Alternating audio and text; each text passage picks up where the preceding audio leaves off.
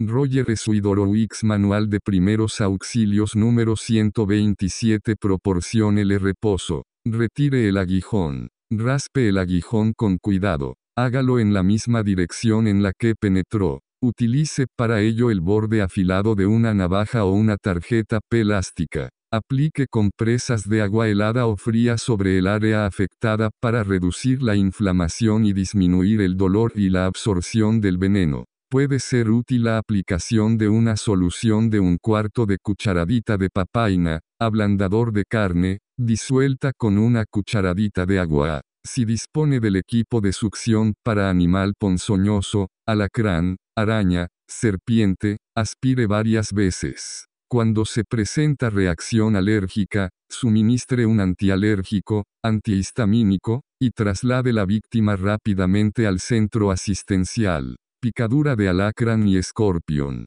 Inicio. La mayoría de estas lesiones son ocasionadas en forma accidental al pisar o al entrar en contacto con ellos. Señales. Después de una picadura de alacrán puede manifestarse inflamación local y dolor intenso. Necrosis del área afectada caracterizada por decoloración de la piel en el lugar de la picadura. Adormecimiento de la lengua. Calambres aumento de salivación, distensión gástrica,